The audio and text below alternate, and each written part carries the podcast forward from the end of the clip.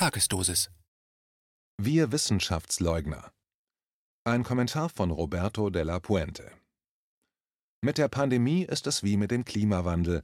Man kann die wissenschaftlichen Erkenntnisse nicht einfach durchboxen, eben weil der menschliche Kosmos mehr ist als in die Tat umgesetztes Wissen. Sagen darf man das allerdings nicht, sonst ist man ein Leugner. Die Sache klärt sich also. Wir wissen nach und nach, was zu tun ist. Ganz am Anfang der Pandemie wusste man ja gar nichts. Mit Nelken gespickte Zwiebeln waren als Maßnahmen gegen Corona ungefähr genauso erfolgversprechend wie Maskenpflicht, Abstände oder Versammlungsverbote. Jetzt erahnen wir besser, wie das Virus funktioniert. Wohlgemerkt, wir erahnen es. Wissen ist manchmal nicht mehr. Und die eben genannten Maßnahmen, sie sind ja auch nicht der absolute Schutz, sondern Erschwernisse, meist für die Menschen. Das Virus findet ja oft genug trotzdem einen Weg. Dass Viren so sind, wussten wir schon vor Corona. Da man aber jetzt weiß, wie wir es dem Ding schwerer machen können, müssen wir dieses Wissen nur radikal anwenden. Überall. Immer. Klar, oder? Wie kann man sich dagegen wehren wollen? Die einen tun das laut in den Gassen, andere verschämt im Privaten, wenn sie die Vorgaben sabotieren. In Mikrofone oder Umfragenprotokolle diktieren sie indes das Gegenteil. Das ist einfacher, und an Selbstreflexion mangelt es schon seit Urzeiten ohnehin. Trotzdem hocken die so Beteuernden gleich mit vier Freundinnen im Wohnzimmer, essen Kuchen und heben ein Proseccolein. Kurz und gut, wissenschaftliche Erkenntnisse hin oder her, man ist halt nicht durchrationalisiert. Warum? Die Erklärung ist recht simpel, weil man Mensch ist. Einfach aufhören mit dem, was uns schadet, man muss gar keine hochtrabenden Beispiele auswählen. Dass zum Beispiel das Rauchen nicht gerade gesunde Nebeneffekte hat, wissen wir mit großer Sicherheit. Mit Alkohol ist es dasselbe. Dennoch pflegen wir den Konsum solcher Genussmittel. Nicht nur heimlich, wie bei Cannabis, sondern ganz offen und ungeniert, wenn nicht gerade Alkoholverbot auf öffentlichen Plätzen angeordnet wird. Natürlich gibt es Gesundbeter, die stets darauf hinweisen, welchen Schaden man sich und der Solidargemeinschaft da antut – aber Vernunftgründe sind immer nur dann relevant, wenn man in vernünftiger Stimmung ist. Das ist man aber nicht immer.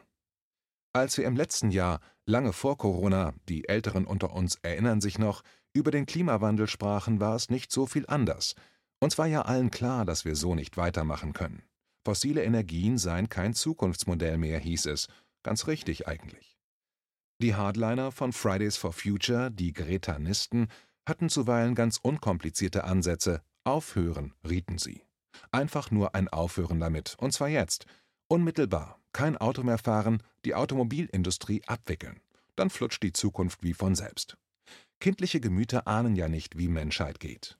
Ohne jetzt eine Bundesregierung in Schutz nehmen zu wollen, die ganz sicher nicht aus wissenschaftlichen Vernunftgründen an einer Automobilbranche festhält, die nur noch durch Betrug sowas wie fortschrittliche Abgaswerte generierte, muss man aber schon klarstellen, es ist ja nicht falsch, nicht gleich alles auf den Müllhaufen der Geschichte zu werfen. Wir wissen zwar, was richtig wäre für unsere Erde, nämlich CO2 einzusparen, wo immer möglich, und dennoch können wir es nicht einfach so mir nichts, dir nichts umsetzen. Daran hängt zu viel, Arbeitsplätze sicher auch, aber eben auch Lebensstil, Gewohnheit, Genuss und Sehnsucht. Die Hoffnung auf ein Leben, in dem man mobile Freiheiten hat. Glauben, hoffen, sehnen, genießen, wissen. Wissenschaft ist eine ausgezeichnete Sache. Mit ihr versteht man Abläufe besser. Oder versteht sie überhaupt erst. Sie ist aber nicht die Strukturgestalterin menschlicher Wirklichkeiten alleine. Das wäre auch langweilig. Da sind noch viele andere Entitäten, die Wirtschaft natürlich, das Kunst- und Kulturbedürfnis, der Drang nach Entertainment, familiäre Bezüge, Religion immer noch. Liebe natürlich. Und Liebe. Und ach ja, Liebe. Alles Dinge, die nicht oder aber nur schwer wissenschaftlich erfahrbar sind, die man zuweilen zwar verwissenschaftlicht, aber dann nicht mehr genießen kann. Wer Liebe nur als chemische Reaktion begreift, bleibt wahrscheinlich ungeliebt. Anders gesagt, wer die Wissenschaft anführt, um zu einem Verhalten zu drängen, der begreift offenbar nicht, wie der Mensch tickt. Denn der ist als solcher irrational. Empfänglich für wissenschaftliche Einsichten zwar, aber nicht dafür gemacht, sich strikt an ein Protokoll zu halten, das nicht seinem Naturell entspricht. Der Mensch ist zu facettenreich, zu triebgesteuert, zu vergnügungssüchtig. Kein Mensch kann das einem anderen Menschen zum Vorwurf machen, denn letztlich sind alle auf die eine oder andere Weise denselben Wirkmechanismen unterworfen. Das ist das größte Problem innerhalb des Pandemiekomplexes gewesen. und zwar von Anfang an.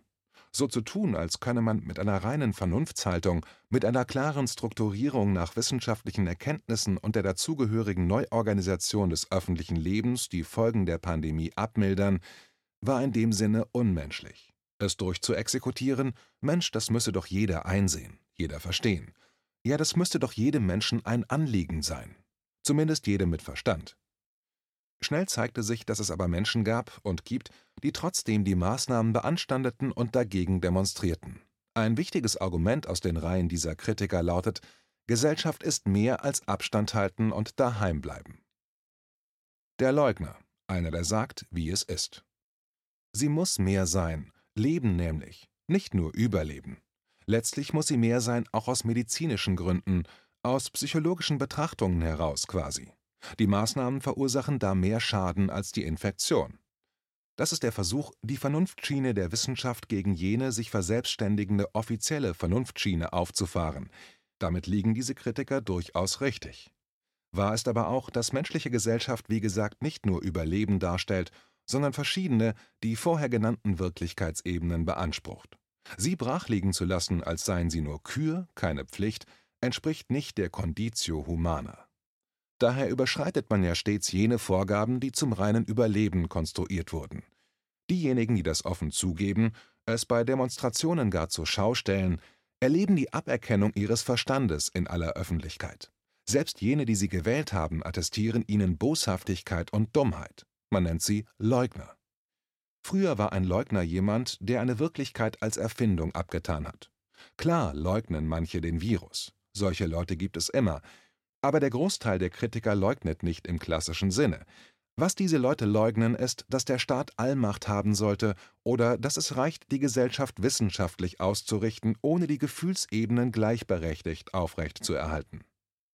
Insofern ist der moderne Leugner ein Begriff, der nicht mehr mit dem korreliert, was wir früher als Leugner verstanden. Er negiert ja keine Wirklichkeit, sondern weist eher darauf hin, dass die Wirklichkeit der menschlichen Wahrnehmung, des humanen Kosmos, aus viel mehr Facetten besteht als aus reiner Fixierung auf Forschungsergebnisse. Man mag zwar für einen kurzen Zeitraum darauf fokussiert sein und es auch durchhalten, aber langfristig scheitert so ein Konzept, weil wir Menschen sind, noch. Auch das wird sich vielleicht in Zukunft ein klein wenig ändern.